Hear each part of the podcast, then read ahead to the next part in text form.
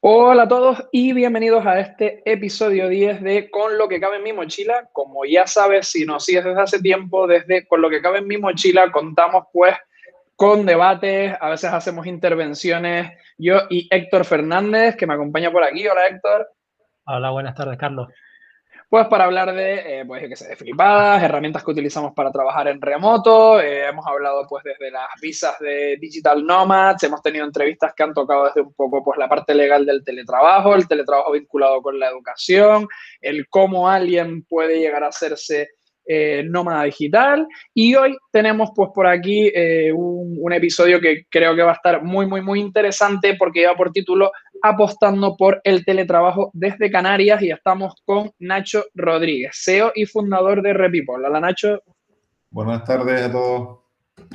Y creo que va a ser una gran oportunidad porque Canarias eh, ya llevaba tiempo, eh, personal y particularmente he tenido la suerte de, formar parte de, algunos de estos, de estos movimientos, ya lleva tiempo en el mapa, lleva tiempo en la palestra del mundo del, del trabajo remoto y del nomadismo digital, y ahora Nacho nos comentará con más detalle, con mayor profundidad, pero parece que todo eso que se ha sembrado ahora está recogiendo algo más de frutos y está empezando a aparecer pues con más asiduidad si cabe en el mapa, salir en medios y está empezando a llamar la atención de un montón de público a nivel, pues tanto eh, nacional en España como internacional de otras partes del, del, mundo.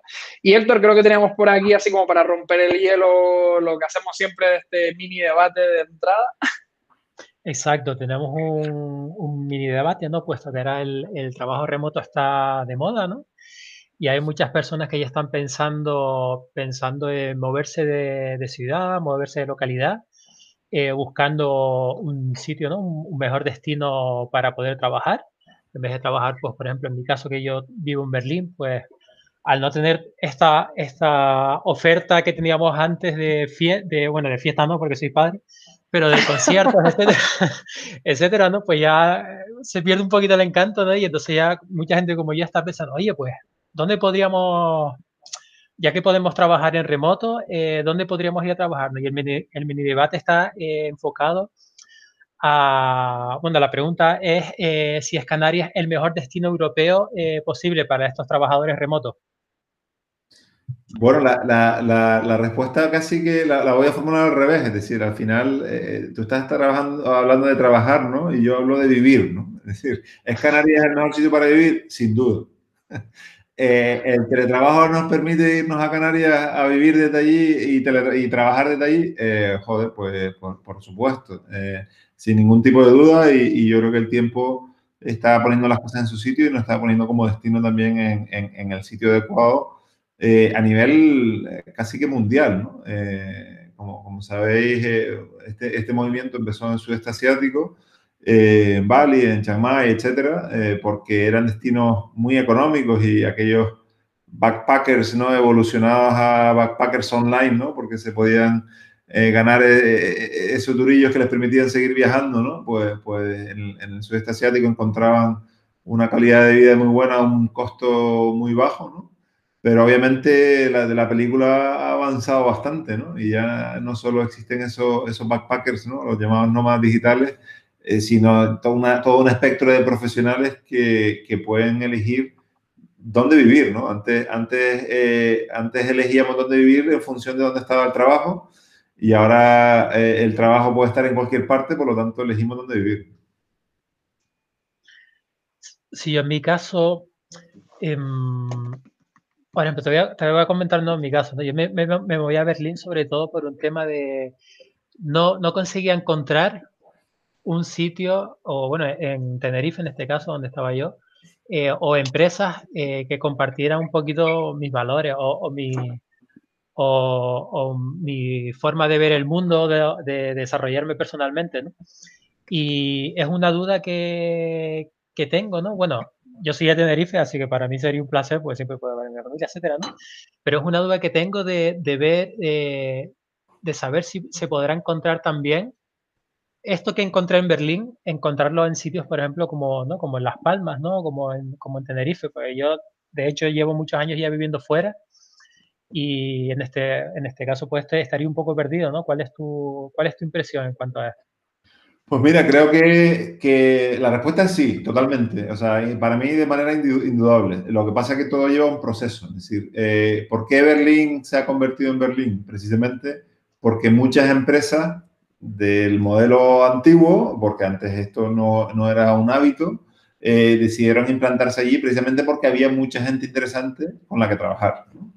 Eh, lo mismo ha pasado en San Francisco, lo mismo ha pasado en Londres, lo mismo ha pasado en París, eh, en Madrid, en Barcelona. Es decir, al final, desde la revolución industrial, todas las ciudades se han organizado alrededor del trabajo. De donde estaban las fábricas en un principio y ahora eso pasó a ser donde estaban las oficinas en un principio y las fábricas las han mandado fuera porque, porque generaban polución y problemas dentro de la, de la ciudad y, los, de los destinos urbanos. ¿no? Pero, pero al final lo que se ha quedado es la misma, la misma idiosincrasia. ¿no? Es decir, oye, todo el mundo se arremolina alrededor de donde tiene la, opción de, conseguir el trabajo que quiere o el que se merece eh, y, alrededor de eso se genera un ecosistema. Eh, para mí el cambio de paradigma eh, con el teletrabajo rompe totalmente ese molde. ¿Por qué? Porque ya no, no existe esa centralización que antes era necesaria, por decirlo de alguna manera. ¿no? ahora, ahora ya son las personas las que mandan. ¿no? Entonces, aquellos destinos que sean capaces de atraer a, un número eh, adecuado de, profesionales, perfiles creativos profesionales independientes, etcétera, etcétera. Es decir, ese, ese ecosistema, eh, lo que va a ocurrir es lo contrario. Las, empresas van a venir detrás. Las, empresas van a venir detrás porque las empresas buscan talento. Eh, y, allá donde todo ese talento que ahora ya no le obligan a ir a la oficina en, en Berlín, ¿no? Eh, por lo tanto, se, tiene, se veía obligado a vivir cerca de, esa oficina para poder llegar todos los días en, hora. Eh, ahora se va a reubicar a un sitio y a medida que eso ocurra a gran escala, se va a descentralizar todo. Eh, y van a, muchas empresas a decir, ostras, pues resulta que, que hay, voy a decir una locura, 500 mil eh, tíos eh, en Canarias, ¿no? Eh, interesantes, perfiles profesionales interesantes, pues vamos a buscar una ubicación allí, aunque no sea oficina, pero para, para conectar con ese talento, porque las empresas al final las busca, buscan talento y al final las empresas son personas, ¿no? Al final una empresa que, un grupo de personas, ¿no? Entonces, por eso yo creo que, que, este movimiento es tan importante, porque rompe con 200 o 300 años de, historia y de la manera de hacer las cosas casi a nivel global, ¿no? Porque esto ha ocurrido en todas partes del mundo. Ahora, a medida que, que, se implante a mayor escala, pues mayor van a ser este tipo de cambios. Yo, solo por, por aportar y a seguir, 100% eh, y les traslado una micro pregunta más para sumar porque creo que es interesante. Yo creo que 100% alineado con lo, que, con lo que ha comentado Nacho y con lo que ha comentado Héctor. Al final, determinadas ciudades siguen siendo polos de atracción por lo que la gente encuentra allí, o a veces incluso por, lo que la gente idealiza de lo que va a encontrar ahí, ¿no? En, esas ciudades que a veces la realidad se cumple y, otras veces pues te, das de bruces y te llevas alguna que otra sorpresa, ¿no? Pero yo creo que para darle ya el matiz y poder decir, oye, pues igual si, si no lo es lo que le faltaría para llegar a hacerlo o ser, estar en el top 3, que es algo que yo creo que es viable y que se puede conseguir. Yo creo que también va un poco en la línea de, la introducción de lo que dijo Nacho, ¿no? De que eh, si es el destino idóneo para vivir y de contar con comunidad, ¿no? No sé si están de acuerdo con esto, que yo creo que igual y el último paso que queda, o sea, las infraestructuras están, la conectividad está, eh, la logística está, el alojamiento está, la conectividad, bueno, que va de la mano con la logística, también está, y al final lo que queda, que también hay, ¿no? Es a lo mejor reforzar en mayor cantidad, en número, o no sé si decir en calidad, con todo el respeto del mundo a las personas que ya están establecidas aquí, esa comunidad, ¿no? Yo creo que si ya se termina de reforzar una comunidad de gente que se quede aquí o por lo menos que esté más estable en, Canarias, eso será ya lo que definitivamente hará que sea un polo de atracción, a lo mejor exactamente igual que puede pasar ahora en el caso de Lisboa, ¿no? Eh, por supuesto, yo eh, vuelvo a, sacar el, tema de las personas, ¿no? Es decir, las empresas las montan las personas, ¿no? Eh, y, donde hay talento y donde hay personas inquietas y que están buscando eh, pues ese desarrollo profesional que comentaba Héctor antes o que, comparten esos valores comunes, es donde ocurre esa magia de que surgen proyectos interesantes. Entonces, aquellos destinos que sean capaces de atraer a mayor número de personas de, interesantes, eh, activas, proactivas, con inquietudes profesionales, eh, de montar negocios, etcétera, pues son aquellas que se van a reposicionar como nuevos hubs. La, la clave está en que ahora ya el, el, hub no va a depender de, de, dónde decidan implantarse físicamente, sino precisamente de lo, de lo que hablábamos al principio, ¿no? De dónde todas esas personas crean que van a obtener una mejor calidad de vida y donde crean que pueden desarrollar sus proyectos de mejor manera, ¿no? Entonces, aquí la, la clave cuál es que se, efecta, se genera un efecto de, bola de nieve, ¿no? A, mayor grupo de personas de, mayor talento, más van a venir, porque al final el talento va a traer el talento, ¿no? Eh, ¿Por qué nos íbamos a Berlín? ¿Por qué nos íbamos a Londres? ¿Por qué nos íbamos a París? Porque sabíamos que ahí había un montón de gente súper interesante que en un bar, en una cafetería o en un evento de un día de startups íbamos a tener la posibilidad de conectar con ella y eso al, al, final iba a generar nuevas oportunidades para nosotros. ¿no? Bueno, eso ahora se puede deslocalizar. No digo, yo no digo que esto vaya a, desvirtuar el valor que tienen muchas de estas grandes ciudades hoy en día, pero sí creo que lo va a transformar en gran medida y ya estamos viendo cambios, por ejemplo, en San Francisco, donde, donde se estaba un poco desinflando esa burbuja que había eh, alrededor de todo ese sector tecnológico que ahora ha decidido de buenas a primeras, pues gracias a, al COVID o desgraciadamente al COVID, eh, eh, animarse y anunciar sus planes de teletrabajo y ahora todos aquellos que están pagando 4.000 pavos en San Francisco por un piso de dos habitaciones dicen, ostras, pero si es que había, tengo una calidad de vida de mierda, eh, me voy a ir a otro sitio porque ya, ya no está en San Francisco, ya me puedo trabajar desde cualquier parte, ¿no? Pues allá donde vayan se van a generar nuevos grupos de nuevas comunidades que a su vez empezarán a generar nuevas iniciativas, posiblemente nuevas empresas, que al final atraerán a los más profesionales y al final eh, volveremos a ese efecto. Totalmente de acuerdo. Eh, es curioso, ¿no? Porque también está pasando un poco en Berlín, ¿no? Que se están inflando un poco los precios y demás, ¿no? Está, bueno, la gentrificación al final, ¿no? Esperemos que no pase también en otros núcleos, ¿no? Como, eh, como puede ser en Canarias, en este caso, ¿no? pero que hay mucha gente que sí, que ya, que ya, está, ya está pensando en moverse. Mm. Y bueno, esperemos, en mi caso, yo por ejemplo, me, me encantaría volver a Tenerife después de 7, 8 años yo, que llevo aquí. Uh -huh. Así que bueno, vamos a ver. Pero es que yo, yo conocí Berlín en el 2005 y estuve viviendo allí eh, tres o cuatro meses y, sí. Y, y, lo que recuerdo, ¿vale? Porque recuerdo una ciudad en plena ebullición, en plena construcción, sobre todo toda la parte del este, ¿no? Que estaba, eh, pues, tumbando todos los antiguos edificios por nuevos centros comerciales, centros de oficinas, etcétera, etcétera. Había una, se notaba que había una movida y me imagino ahora 15 años después, pues, pues todo lo que, lo que, habrá, lo que habrá cambiado eso, ¿no? Pero en el 2005 yo me acuerdo que, que Berlín, curiosamente, eh, era ya atractiva, eh, no tanto por las empresas, que había muchas empresas, porque es una gran ciudad, sino precisamente por, por, ese ambiente que tenía de gente de todo tipo. ¿no? Eh, eh, ya necesariamente no conectado con la parte profesional, sino más bien con el ocio, con la cultura, con las artes, con, con las inquietudes, ¿no? Fuera de, de, del ámbito eh, profesional, ¿no? Y eso es lo que atraía cada vez a más gente, ¿no? Después yo creo que eso también se ha desvirtuado un poco porque pues, pues, pues ha crecido tanto y ha evolucionado tanto que ahora posiblemente lo que esté pasando es lo contrario, ¿no? que esa gente que iba no por un motivo profesional, sino más por un tema de estar alrededor de gente eh, con, con, esos valores o esas inquietudes similares, pues ahora se están viendo expulsados por, por pues, los sectores más pujantes a nivel económico, que son los que tiran para arriba los precios y que convierten en las ciudades en, en, no, en, no, en destinos no gratos a los, sí. los normales. Sí. Así que bueno, espero moverme a Tenerife en breve. no, pero sí es verdad, tienes toda la razón. ¿no? Hacia, es decir, sigue siendo una, una, ciudad genial, ¿no? Pero sí es verdad que en este caso, aunque todavía sigue a nivel cultural y demás, es increíble, ¿no?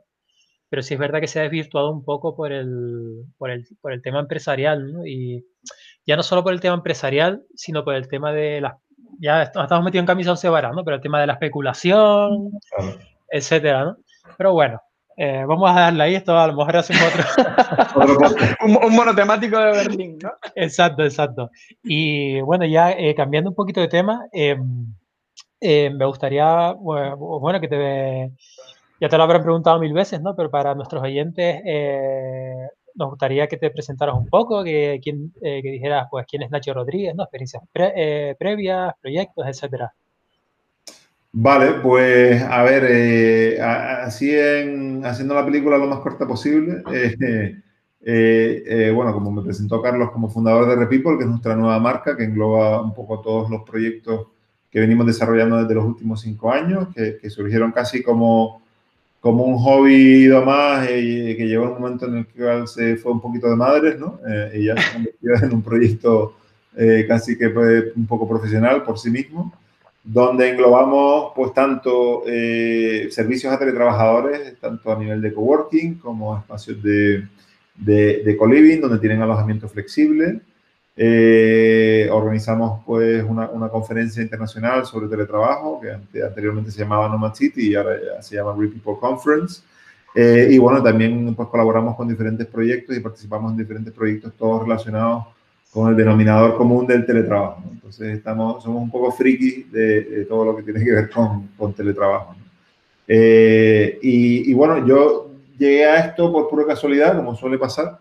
Eh, cuando hace seis años pues se nos, se nos ocurrió abrir un, un, espacio de coworking que, que ni siquiera sabíamos lo que era un coworking, sino al final nosotros teníamos una oficina que nos quedaba grande y, y pensamos que algunos de los freelance con los que ya colaborábamos pues, pues se querrían venir a, a esa oficina en particular donde tenemos un, un, proyecto. Y eso fue un poco lo que nos conectó con, con, con este movimiento porque en aquel entonces ya en Las Palmas eh, se estaba posicionando como, ciudad, como destino para, teletrabajadores.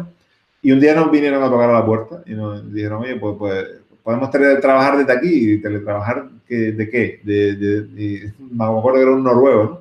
Eh, y, y, a mí me, me, explotó la cabeza porque digo, hostia, eh, que un tío de Noruega se pone, se pega aquí currando en Las Palmas seis meses al año para vivir del invierno. digo, joder, pues qué guay.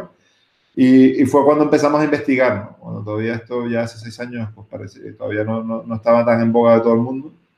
Empezamos a investigar qué estaba pasando y, y empezamos a investigar pues, cómo, cómo, poder acelerar algo que ya estaba pasando de manera natural. Y a raíz de eso, pues, pues han ido surgiendo todos los proyectos que ahora englobamos dentro de la marca RePeople.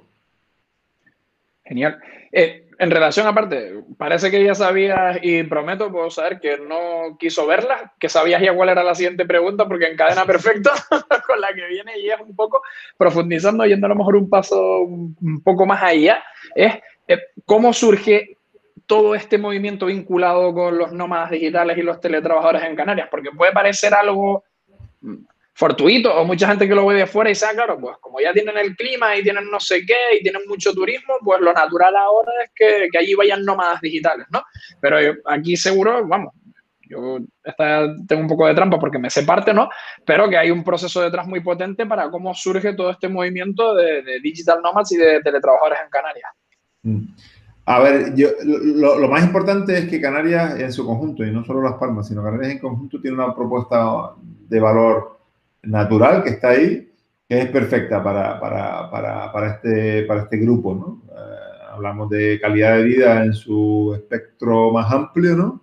Eh, que cubre también no solo el clima, sino la calidad de vida, el coste de vida, eh, la seguridad, la salud, la educación, el ser parte de Europa, bueno, pues un montón de, un cúmulo de, de, de, motivaciones que alguien que cuando puede evaluar dónde vivir en el mundo, pues, dentro de su ranking pues puntuamos muy alto. Eh, la conectividad, obviamente, otro, otro de, de, los factores que nos, que nos define, ¿no? Es decir, tenemos conectividad a Internet mejor que muchas de las grandes ciudades europeas, ¿no? Eh, y por defecto, ¿no? O sea, parece que aquí lo de los 600 megasimétricos por 50 euros es algo que, es normal y, y, yo recuerdo en Múnich que no llegaban a 100 y pagaban como 300 euros o 400 euros, o sea, dices tú, hostia, pues resulta que lo que tenemos en Canarias no es normal, hay una serie de motivaciones para, para, explicarlo. Eh, y, claro, cuando algo de manera natural está bien posicionado, pues se convierte de manera orgánica, se va convirtiendo de manera orgánica en, en, algo que tiene valor, ¿no? Entonces, los teletrabajadores empezaron a descubrir eh, unos por otros que aquí se teletrabajaba bien, que había una oferta interesante y tal. Subieron algunos proyectos que, que aceleraron este, este movimiento, como pueden ser pues hace ya seis años Surf Office, que empezó pues también desde, desde Arteme, ¿no? Con, con, su proyecto, que además también es muy curioso, ¿no? Cómo, cómo surgió de manera orgánica, ¿no? Porque Peter cuando montó Surf Office, en realidad eh, eh, él lo que vino es a vivir aquí como teletrabajador. Eh, todos sus colegas de que se querían venir a vivir con él, entonces dijo, ostras, pues voy a tener que comprarme un piso más grande Después querían trabajar y montó, una, una, oficinilla ahí en Guanarteme, en un garaje de mala muerte, eh, y, y, después resulta que, claro, que venía tanta gente que ya montó lo que es el concepto de Surf Office, que ha ido evolucionando en el tiempo, pero que también sirvió mucho para posicionar el, el, el destino, ¿no? Eh, y bueno, pues a raíz de todo esto, pues ha sido como una bola, ¿no? Que ha ido creciendo, después entramos nosotros, ya en Las Palmas incluso antes de nosotros abrir el coworking ya existían varios coworkings, eh, muchos de los cuales ya no existen, porque los coworking van naciendo y muriendo. Eh, eh, con lo cual, bueno, pues, pues ha sido un proceso totalmente natural. si bien ahora, pues, pues obviamente con todo el interés que ha suscitado y con el boom a, nivel global que hay de, en el teletrabajo, pues sí es el, el, momento adecuado para, para realmente pues, pues ponernos y posicionarnos como uno de los mejores destinos del mundo. Genial. Mm, te quería preguntar también, eh, bueno, ya has nombrado algunas características, ¿no? Pero ¿qué necesita en concreto eh, un destino para convertirse en un destino de, para nómadas digitales? Pues mira, por, por orden, eh, lo primero es la conectividad. Si, tienes, si no tienes buena conexión a internet, ya puedes pintar la mona de rosa que no, no vas a ningún lado. porque la gente no puede trabajar, con lo cual, pues sí, como de vacaciones estará estupendo, pero para, no sirve para, para teletrabajar, ¿no? O sea, ese sería el, el, la condición sine qua non. Eh, yo, por orden de prioridad, como comentaba antes a Carlos, eh, pondría la comunidad en segundo lugar. Eh, creo que es de, de, los valores más importantes, es decir, que haya una comunidad activa es lo que hace que retener a la gente, ¿vale? Si bien a lo mejor no es la prioridad a corto plazo, eh, porque, porque tú te puedes ir un mes de, a teletrabajar a, a, a, las Seychelles, ¿no? Eh, cuando llevas un mes en las Seychelles, dices tú, hostia, tío, aquí no hay nadie. Eh, aquí está la playa y los cangrejos y tal, pero, pero creo que me hace falta más chicha, ¿no? entonces, no es el, el, primer impacto, pero sí es el, el, la clave para que la gente se quede. Y se quede sobre todo más tiempo, ¿no? y largo plazo, ¿no? Y bueno, y en tercer lugar, pues, pues todo lo que tiene que ver con la, con la calidad de vida, ¿no? Y la calidad de vida para mí, para, no para todo el mundo significa lo mismo. Hay un, un ranking curioso en, en, en, Numbeo, si no recuerdo mal, eh, que, que, lo categoriza en función de el coste de vida, el clima, eh, si hay o no polución, si hay o no seguridad, eh, si es seguro o no seguro para, para las mujeres, si, si, tardas mucho tiempo en tráfico, si hay mucho tráfico, bueno, pues toda una serie de, de, de, de, factores, ¿no? Que para unos pueden ser más o menos importantes, pero que en general podemos decir que, que, están adoptados por la mayoría la, de la, gente. Ya después el clima te puede gustar más estar en la nieve que estar en la playa. Bueno, pues eso eh, puede ser secundario, ¿no? Pero, pero hay otros que, que están estandarizados y donde, donde Canarias se posiciona muy, muy arriba, por, por, toda esa combinación de, de valores. ¿no? Entonces, por repetirlo, conectividad, comunidad y calidad de vida, son los tres en ese orden. Qué bueno. Pues mira, justo al hilo, además, es que eh, casualidad que me pasó hace, no sé, habré, habré, tenido la llamada hace dos horas y media y, empatando con eso, lo comento porque empata con eso, me está llamando un, un chico que conocí a través de, de la comunidad de, de Cien Oficina que se vienen ahora para Canarias y estaban en Menorca y me estaba comentando precisamente eso. O sea, el chico es de Ávila, creo, de, Castilla y León. Yo recuerdo que me dijo que era de Ávila. Y me dijo, tío, es que estábamos en Menorca y, ¿no? y todo de puta madre, aquello, el rollo caribe, las calas y tal. Pero es que realmente cuando queríamos eh, comunidad emprendedora o conectar con otra gente, dice que no hay nadie ahí. Entonces estábamos mirando destinos donde pudiéramos tener una calidad de vida igual, mejor o, similar, pero que pudiéramos tener además comunidad y hubiera movimiento y tal. Y, y dimos con Canarias y se van a venir para acá en principio con billete de, con billete de ida, ¿no? Y se vienen para acá y una de las cosas que les llamó la atención es que tenían más o menos las mismas condiciones de vida, pero al mismo tiempo también tenían una comunidad detrás de eventos, de poder conectar y, todo esto, ¿no? Me pareció súper curioso porque acá además justo fue hace, hace dos horas. Total, yo creo que al final somos eh, seres sociales, unos más que otros, pero, pero el aspecto de, comunidad y sobre todo para, para, para, los perfiles, ¿no? De la, vamos a llamarles de la economía del conocimiento, que de por sí normalmente son personas inquietas y que quieren siempre estar en contacto con, con nuevas ideas, con otra gente con otras ideas o con otros proyectos y con otras historias. Eh, claro, si estás tú solo o alrededor tuyo no te ayuda, eh, pues, pues no mola, ¿no? También eh, otra cosa que para mí es importante y que es una diferenciación eh, de Canarias respecto a otros destinos competidores, ¿no? Eh, y sobre todo aquí me, me, me, fijo más en el sudeste asiático. la comunidad es, inclusiva. ¿Qué quiere decir esto? Que, que está, mm, en, cuando nos fijamos en el sudeste asiático, en Bali, en Chiang Mai, etcétera, las comunidades son burbujas de expatriados, que, que no conectan para nada excepto para los servicios de bajo coste, con las comunidades locales. ¿no? Eh, sí, para, hacerte el masaje en Tailandia por, por 3 euros, eh, estupendo conectar con el tailandés, pero de resto estoy en mi burbuja de, de expatriados de dos partes del mundo que están aquí a nuestro rollito. ¿no? Y para mí eso no es sostenible, ¿no? Y eso lo curioso es que en Canarias no ocurre, o sea, ocurre de manera diferente, ¿no? Aquí la, comunidad eh, está bastante integrada también en la, comunidad local y, le gusta también interactuar con, con, el local, lo cual yo creo que a nivel de destino también marca la diferencia, ¿no? Porque al final te vas a un sitio para estar metido en una burbuja de gente, eh, pues como que no, no mola tanto.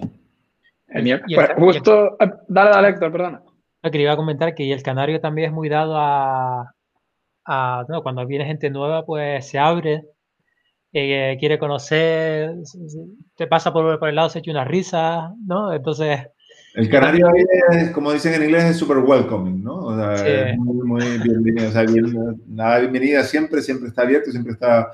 Que no ocurre en muchos sitios, ¿eh? O sea, eso, no ocurre, no ocurre. Es el carácter isleño eh, que, que, que, es así por defecto y ellos eso lo valoran muchísimo, ¿no? O sea, cuando mm. viene un noruego o un sueco que son más, más secos que la mojama y de repente tú vas y te pones a vacilar con él y le invitas a una birra, el tío se queda flipando, dice, este, este, está loco. Eh, Yo te digo, te, o sea, a su vez le encanta porque dice, joder, que tío más, porque sabes que es natural, no es una cosa forzada, ni, mucho menos, ¿no? Entonces, eh, ese estilo de vida, eh, nosotros lo damos por hecho porque para nosotros es algo natural, ¿no? Es el día a día, ¿no? Pero hay muchísima gente que, que, dice, hostia, qué guapo esto, ¿no? Estos tíos están todos locos. siempre sonriendo, siempre de, buena, buen humor. Sí, sí, y eso engancha también, ¿no? Porque al final dices tú, joder, pues aquí, para irme a Suecia allí, de que solo puedo hablar con mis tres amigos y tal, y todo el mundo por poco menos que me viene por encima del hombro, no digo que sea el mejor ejemplo, pero por ponernos en situación, pues aquí todo el mundo eh, pues es de otra manera y eso ayuda mucho. No, sí, es verdad. Pero mira, es que ahora que no nos escucha nadie, ¿no? te, iba, te iba a comentar que yo cuando, cuando conozco a alguien aquí, ¿no? Alemanes o suecos o de, de, donde sean, yo siempre digo que soy canario. No porque no me sienta español. También me siento, me siento igual canario que español. De hecho, me, me da un poco igual, ¿no? Pero desde cuando yo digo a cualquier persona que vengo de Tenerife y soy canario, se le pone la sonrisa de oreja a oreja, ¿no? ya sea por el, por el clima, ¿no? O porque dice, ah, es que yo estuve allí, la gente me trató tan bien, eh, me gustaría volver, no sé qué, no sé cuánto, la comida, ¿no? Entonces, son cosas que muchas veces lo que dices tú, ¿no? Lo, lo damos, lo damos por dado, ¿no? Porque somos así, ¿no? Igual que el mar, tenemos el mar frente, en el mar enfrente, ah, bueno, vamos a la playa todos los días, ¿no? Pero eso son cosas que la gente cuando va a Canarias se queda como diciendo, ¿cómo puedes ir todos los días a la playa? ¿no? Como, choca, choca. Bueno, por, cerrar la de, la de qué necesita para un destino para ser un destino de, de nómadas digitales y ya diste algunas pinceladas, así que hasta donde quieras llegar, Nacho, sin, sin problema. Sí que surge, surge perdón, eh, la, típica, ¿no? Que es, eh, bueno, al final siempre se puede colaborar, se puede sumar, se puede remar, pero sale la típica de cómo nos diferenciamos de otros destinos que, que, están en alza o que están por ahí también, pues ya has comentado algunos, ¿eh? naturalmente, como Bali, ¿no? Indonesia, sudeste asiático, LATAM, otras islas del entorno, Madeira, Azores. Eh, a ver, yo aquí casi que hay que hablar un poco de lo que queda por hacer, ¿no? Es decir, eh, partimos de, de, una base muy, muy buena, eh, entonces la manera de, diferenciarnos es sobre todo trabajando en aquellas cosas que, que son la lista de pendientes. ahí se me ocurren varias cosas, ¿no? Es decir, por un lado, pues todo lo que tiene que ver con la facilitación, ¿no? De, de que la gente se establezca aquí, eh, y no solo de manera temporal, que es relativamente fácil venir temporalmente a Canarias, sino de manera más indefinida, ¿no? Y ahí eh, tenemos que hablar, pues, de todos los trámites administrativos, burocráticos, que cualquier extranjero eh, sufre y, padece, también lo sufrimos los locales, porque sobre todo aquellos que no hablan español, pues, pues, poco menos que, que, que, casi que es misión imposible, ¿no?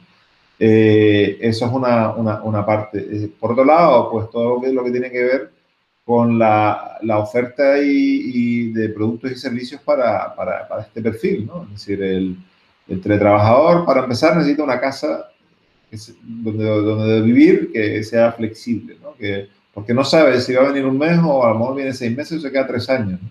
Hasta ahora en el mercado o, sea, existía eh, la oferta de, estancia corta de Airbnb típica de una semana, eh, o vete a firmar un contrato de un año con un propietario canario que es más cerrado que nada, te va a pedir la partida de nacimiento, un informe jurídico de, tus credenciales y tu carrera, eh, y poco menos que, es un informe de 360, porque no se fía.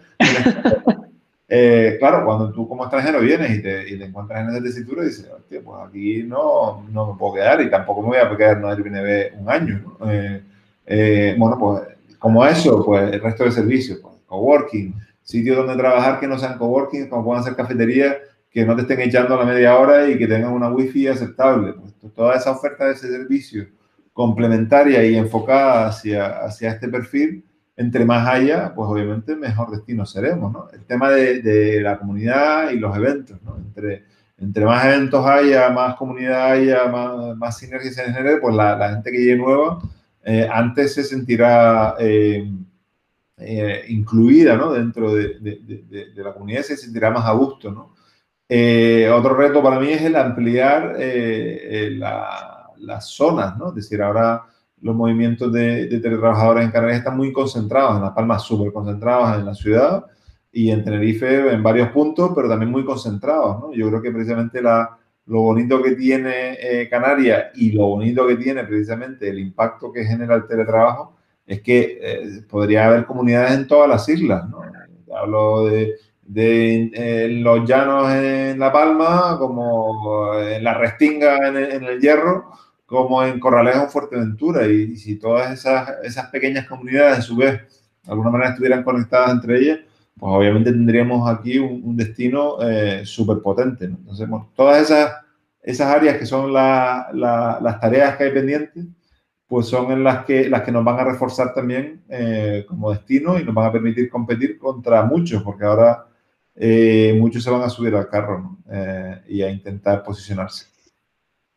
Ok. Bueno, pues esta, la próxima pregunta viene un poco al hilo a lo que estabas comentando, eh, pero más relacionado con tu proyecto, ¿no? Em, la pregunta sería es que, ¿cuáles son los próximos pasos de Repipo, ¿no? Quizás sigan esta, en esta línea de lo que has comentado o tienes alguna, algunas otras ideas.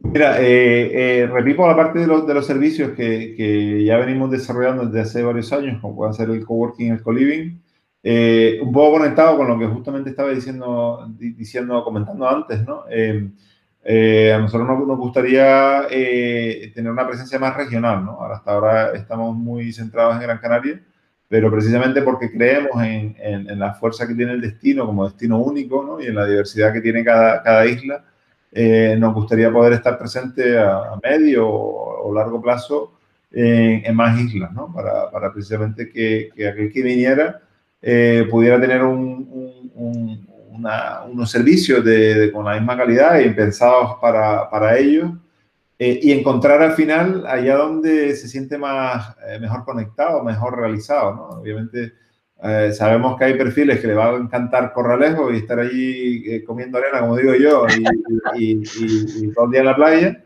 o, al que le gustará estar en Tazacorte en medio de las plataneras, eh, ahí feliz como una perdiz. ¿no? Entonces, hay pocos destinos en el mundo que puedan ofrecer una diversidad tan amplia. y lo bueno que tiene Canarias es que puede atraer a, todos y después lo único que tiene que hacer es decirle, oye, pues mira, aquí hay todo esto. Tú vete probando y allí donde te guste más, te quedas. Eh, bueno, pues en esa línea también eh, estamos un poco trabajando.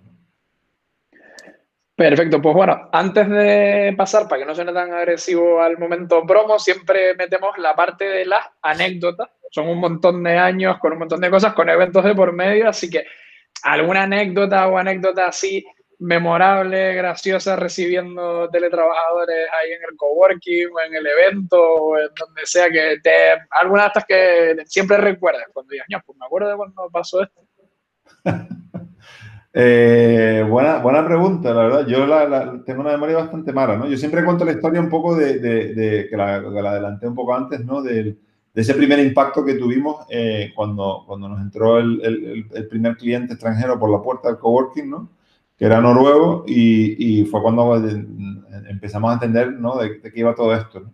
Y, y, una de las cosas que nos hizo eh, darnos cuenta, ese, ese, mismo cliente fue, eh, claro, nuestro, nuestro espacio de, de, coworking, lo primero que hicimos en la planta alta, que tiene un ventanal hacia afuera, eh, fue poner láminas para, para, que no entrara el sol, ¿no?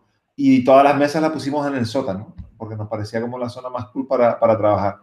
Cuando vino el noruego dijo, pero señores, o sea, yo me pego seis meses a oscuras. O sea, a, mí ponme las láminas, ponme las mesas arriba, que yo lo que quiero es, es, sol y, y, y, luz natural, ¿no? Porque, porque se pegan seis meses trabajando con, con, con, una lámpara, ¿no? Nosotros como canarios, eh, pues obviamente esto lo damos por, por, por sentado, ¿no? a mí, si estoy todo el día solajero y fuera, ¿para qué quiero más sol aquí dentro, no? Yo déjame trabajar en la cueva ahí, que estoy más a gusto, ¿no? Y claro, lo hicimos pensando en nosotros. Y cuando, nos vino el noruego, fue el primero, dijimos, hostia, nos hemos pegado una estampada aquí total. De hecho, pues eso, tuvimos que empezar a cambiar toda la distribución, empezar a quitar las láminas solares, cambiar las mesas hacia cada vez más hacia el exterior. Eh, y bueno, y, lo primero que nos dimos cuenta es que nuestro espacio no era el ideal para, para, este perfil, pero bueno, es el que teníamos, con lo cual eh, la primera en la frente, ¿no? no, pero mira, eso, es curioso lo que comentas, porque antes de irme a Berlín estuve trabajando en el puerto, en el, bueno, lo que ahora es el coworking in the Sun, ¿no? De, Con Frank. Y claro, ahí en la empresa ellos pues había muchos alemanes, ¿no? Entonces, a la hora de comer siempre íbamos a la terracita que tenían allí y yo me ponía con mi, ¿no? Con mi, ¿cómo se llama? Con mi parasol allí sentado, diciendo, uff, 30 grados, qué calor, ¿no? Y yo veía a todos los alemanes sentados en pleno sol, chorreando de sudor, comiendo y decía, pero esta gente, ¿qué le pasa? esta gente no está bien. y después, después con los años lo entendí. Después, después, de llevar un par de años en Berlín, digo, joder, ya sé, ya sé por qué lo hacían. Mira, a mí el otro día, por, por contar otra, ¿no? Eh, me, me, me, llegó a, uno de los colivings eh, también alguien que venía, eh, creo que también era de Finlandia, ¿no? Y tenía el mismo problema, ¿no? Seis meses a oscuras ahí a menos no sé cuántos grados. Eran las 7 de la tarde, el típico día este con rasca y panza de burro que hacen las palmas, que, que, que, te cala la humedad hasta los huesos. Y me lo veo el tío en la azotea, sentado mirando para el cielo, a las 7 de la tarde y en camiseta. Digo, niño, ¿tú qué haces aquí? Es decir, este, de, sabes lo que pasa? Que llevo seis meses a oscuras. Eh, y, para mí esto es como si estuvieran en Hawái en la playa. Digo, ahora, pues ahora lo entendí. ya lo tranquilo hasta que se hizo de noche eh, el tío disfrutando de la, de la luz, ¿no? Eh, claro, hay una serie de cosas que nosotros eh, no estamos acostumbrados y quedamos totalmente por sentados, ¿no? pero, pero que la tenemos que poner en valor porque precisamente ellos sí la valoran muchísimo. Exacto. Y bueno, cambiando, bueno, no cambiando de tercio, sino está un poco relacionado también. Eh, te quería preguntar también cómo ves el, el futuro de, del Colibi, ¿no? Con el tema del teletrabajo y demás, ¿no? Pues ahora eh, hay otra parte, ¿no? Como la que tú estabas comentando antes, que es fundamental, es eh, de que las personas tengan un sitio donde quedarse, ¿no? es bastante, muchas veces es complicado, ¿no? Y sí, quería comentarte, pues eso, cómo ves tú el futuro de, de esto, ¿no? Que se, que se llama Coliving. Pues mira, antes de, contestarte eso, Héctor, te voy a contestar el futuro del coworking. Eh, porque para mí incluso, eh, incluso tiene más sentido empezar por ahí. Eh, y además lo, hablaba, lo tenía una conversación hace, hace un rato con alguien sobre, sobre lo mismo. ¿no? Yo creo que esta pandemia tiene muchas cosas malas, pero también tiene muchas cosas buenas. Y yo creo que va a afectar muy positivamente a toda la industria del espacio flexible. ¿Por qué? Porque muchas de estas grandes empresas que, han, que ya se han dado cuenta que teletrabajar es posible, que es productivo, eh, y que tienen muchos valores. No digo que de repente se vayan a convertir en empresas distribuidas, pero sí van a implantar en mayor o menor medida el, teletrabajo. ¿Eso qué significa? Que de repente un montón de profesionales, que hablamos de profesionales del entorno tradicional, ¿no? de las empresas que, que, antes ni se planteaban esto de, de, teletrabajar, van a tener esa libertad y muchos, eh, al contrario de lo, que, de lo que asume la mayoría, no van, a no van a querer trabajar desde casa, van a querer ir al coworking que tienen más cerca, al que llegan caminando, al que llegan en la bicicleta, eh, que tienen a 15 minutos, ¿no? Eh, porque a lo mejor ahí es donde van a encontrar ese, ese, flow interesante y, y, le, y les va a ahorrar a lo mejor una hora de trayecto en coche hacia donde está la oficina tradicional, ¿no? Por lo tanto, creo que el, el, coworking va a salir muy beneficiado, tardará un tiempo, obviamente, porque esta pandemia todavía le queda rato, pero creo que va a salir beneficiado porque muchas empresas van a cambiar muchos metros cuadrados de espacio propio por eh, planes para, para, sus empleados, para, para espacios de coworking. Eh, y esta misma libertad de la que, de la que estamos hablando, pues, pues obviamente pone eh, en, en, el mercado a un montón de profesionales que ahora dicen que se plantean si quedarse donde están. estas últimas semanas he hablado con un montón de gente que trabaja en Dublín y vive en Dublín, ¿no? Porque al final es un hub tecnológico que tiene miles de empleados de varias tecnológicas grandes que están allí por motivos fiscales, ¿no? Y me dicen, Nacho, yo qué coño hago en Dublín. Eh, si me dejan irme, vamos, me, me piro eh, sobre la marcha, ¿no? Eh, entonces, todos esos empleados, hay algunos que les van a dejar trabajar de manera definitiva y otros que les van a dejar por espacios de tiempo, ¿no? Van a ser modelos, modelos híbridos. Entonces, ahí eh, pues va a ser muy importante precisamente pues, pues eh, empresas ¿no? que, que, ofrezcan esa flexibilidad también en el alojamiento. Es decir, oye, pues si te quieres estar aquí seis meses y seis meses en Dublín, pues te doy un sitio donde tienes todas tus necesidades cubiertas, eh, donde puedes teletrabajar perfectamente también, porque al final están trabajando para, no para sí mismos, sino para corporaciones que también son exigentes en cuanto a horario de trabajo y a las capacidades que tienes que tener de conectividad, etcétera, etcétera.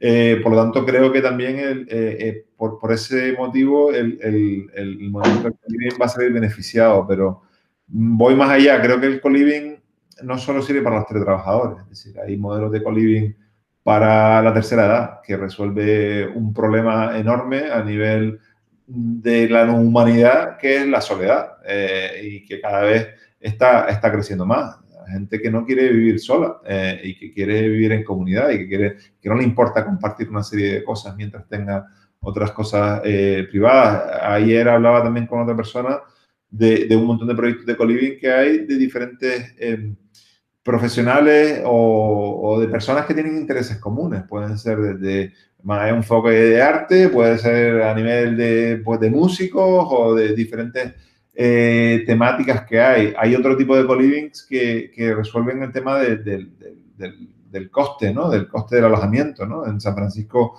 surgieron muchísimos co-living precisamente para ahorrar, porque era imposible eh, eh, alquilar algo para ti mismo, entonces la única manera de reducir los costes era compartir. Bueno, pues eso va a seguir existiendo porque se, seguirá habiendo ciudades con los mismos problemas. Por lo tanto, el movimiento de co-living ha venido para quedarse, igual que el de, el de coworking, que creció desde un punto de vista demasiado rápido, pero ahora se va a estabilizar y va a seguir creciendo posiblemente en el futuro. Eh, y bueno, y tendremos seguramente una economía pues más de compartir eh, y, y, de pagar por uso que, que, de pertenencia. Unido con eso, porque probablemente pues con toda la experiencia que tienes dentro del mundo del, trabajo remoto, de los co-livings, de los coworking, igual alguien que esté escuchando puede estar en ese momentum de, de planteárselo y habíamos planteado una aquí porque siempre sale como esta disyuntiva, duda, buenas experiencias, malas experiencias, libro blanco del emprendedor, libro negro del emprendedor y es un poco así. ¿Se puede vivir de un, de un coworking? Para vivir de un coworking hay que especializarse? ¿Hay que ser de nicho? ¿Se puede ser generalista? Eh, a ver, hablamos que el, coworking por defecto es un modelo de negocio bastante justito.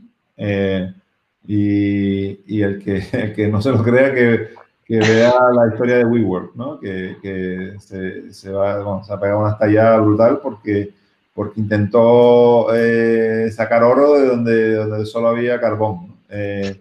Entonces, si bien, bien organizado y sobre todo con, con escala, pues un negocio inmobiliario que tiene una rentabilidad baja, pero que tiene una rentabilidad, y que a medida que el mercado va creciendo, pues, pues, pues, pues también podrá tener mayor o menor eh, magnitud. Pero no deja de ser un negocio de, de real estate, de, inmobiliario, que ha existido toda la historia, por mucho que ahora le llamamos coworking, eh, eh, y, que, y que seguirá teniendo una rentabilidad baja. no, no, ¿Por qué? Porque muy fácil acceder a él, no tiene ninguna barrera. Eh, eh, cualquiera puede mañana montar un coworking en su casa si le apetece. Ahora, ahora se ha puesto de moda montarlos en los hoteles, en las habitaciones de los hoteles, o sea, imagínate. Eh, por lo tanto, el que se crea, se quiere hacer rico con, con, los coworking, lo mejor que puede hacer es montar un bluff como montaron los de WeWork y salir corriendo después con toda la pasta. entonces, de resto, pues, pues eso, sobre todo tiene mucho sentido para que tenga activos inmobiliarios, eh, que los tengan desuso. En nuestro caso fue exactamente la motivación, es decir, teníamos un local en propiedad que llevaba 10 años muerto de risa, ni se alquilaba ni se vendía, y por eso lo activamos. Eh, ni, ahora que después de la experiencia, vamos, ni se me hubiera ocurrido alquilarlo, o sea, eh, porque, porque sé los números, conozco cómo el trabajo que lleva y por las características que, tenía, que tiene nuestro espacio, eh, la rentabilidad es muy, muy bajita. ¿no? Eh, entonces, o lo complementas o le das sentido de otra manera, que hay muchas maneras de darle sentido y muy válidas, o, o dedicarte a otra cosa. Ok. Pues bueno, tenemos ya la última preparada. La verdad que tenemos aquí un poco acribillado preguntas, pero nos ha respondido, te ha fajado bien. y, quería, hacerte la última pregunta que no, Hoy hemos estado vagos, ¿eh? Hoy hemos estado un poco vagos nosotros añadiendo, tío. Bueno, bueno. Se, ve que cuando lo grabamos a, a las 8 de, la mañana, a las 9 de la mañana, parece que estamos más dormidos, pero igual estamos un poco más despiertos. Sí, sí, sí. bueno, no sé si sabrás, nosotros tenemos un lado un poco friki. Bueno, a, Carlos, que ya lo conoce hace más tiempo, seguro que. y siempre solemos preguntar por el tema de. ¿no? de aplicaciones y software que utilizas para gestionar, pues, por ejemplo, en este caso, ¿no? la conferencia Repeople, el co-living, coworking, etcétera si nos podías dar unas pinceladas de, de programa y software que utilizas tú en tu día a día. Mira, para, romper una lanza en favor de los emprendedores canarios, para mí eh, uno de los softwares que me ha salvado la vida es Cuaderno. Eh, el, el, crack de Carlos Hernández ahí sigue eh, tirando para adelante como un cohete con, con, este proyecto, que es el software de, de facturación y, y, que para mí ha sido, vamos, la noche y el día, porque antes hacía la factura eh, en Word, o sea que ya te puedes imaginar eh, el trabajo que llevaba, eh, sobre todo cuando teníamos los eventos y tenía que hacer 200 facturas o 300 facturas, o sea, imagínate, ¿no? y no solo por eso, sino por la, por la, por la pasarela de pago que tiene, pues, y, todavía por un montón de, de, historias que todavía no estoy aprovechando y que me, gusta, me gustaría aprovechar en el, en el futuro. de resto, otra de las que me ha salvado la vida, pues una aplicación tan sencilla para, para, gestionar el control de accesos al coworking. Yo cuando, cuando abrimos el coworking, eh, noche sí, noche y otra noche también, tenía que ir a cerrar, porque se habían dejado abierto la puerta de seguridad o, o, o tú saber el qué, ¿no? Pues, eh, pues utilizamos una, una, una aplicación en, el móvil que se llama Parking Door, que permite darme acceso a, a, a todos los coworkers y de hecho nuestro espacio se autogestiona, es decir, allí no tenemos una persona que está esperando a que la gente entre o salga o una especie de secretario o secretaria, ¿no? sino que, que, como somos un espacio pequeño, pues nos podemos permitir el lujo de, de, no tener eh, ese perfil y que cada mundo, todo el mundo sea autónomo, tanto a la hora de entrar como salir, como incluso a la hora de cerrar a, a, última hora. O sea, el, el, que sale a partir de las 7 sabe que que tiene que fijarse que si queda alguien, eh, para si no cerrar el mismo la puerta y, poner la alarma. ¿no? Pues, pues, eso me, me, me, ha también quitado un montón de trabajo y un montón de, del dolor de cabeza. No, obviamente lo que estoy contando no es ninguna ciencia nuclear, pero yo estoy contando desde mi experiencia me ha ahorrado un montón de... bueno, pero son soluciones ¿no? a problemas, ¿no? que es lo importante. Eh, exacto. ¿no? Y bueno, como, como esas unas cuantas, pero, pero yo por darle eh, visibilidad a, Cuaderno, casi que, que, dejaría Cuaderno como, como la top. Perfecto, pues genial. Aparte de Carlos, Carlos Hernández, que lo tenemos por ahí en, lista, que habrá que exprimirlo también en su llegado al momento. lo tenemos por ahí en lista. Pues Nacho, eh, hasta aquí ha sido todo, que no ha sido poco, o sea que, hemos sacado cosas que creo que son eh, muy interesantes, que van a aportar mucho y hemos tocado varios temas tangenciales y, proyectos y cosas que están por venir, que creo que, van a sumar, que van a animar un poco a la audiencia de, de con lo que cabe en mi mochila, que aparte creo que estamos teniendo un impacto, no sé si inesperado, porque también viene un poco por la comunidad de economía TIC, pero, pero en LATAM está teniendo bastante aceptación en muchos países de LATAM, Colombia, Perú, por ahí y tal, así que genial por si alguien se anima a cruzar el, el charco, ya sea por el COVID o simplemente porque quieren venirse hasta aquí. Y, y, nada, que gracias por el, por el debate, por todas las, respuestas y por haber aportado y haber abierto la, la puerta de, de Repipol y, y, de tu conocimiento y experiencia. Muy bien, muchas gracias a ustedes. Un abrazo. Muchas gracias, Nacho. Muchas gracias, Carlos.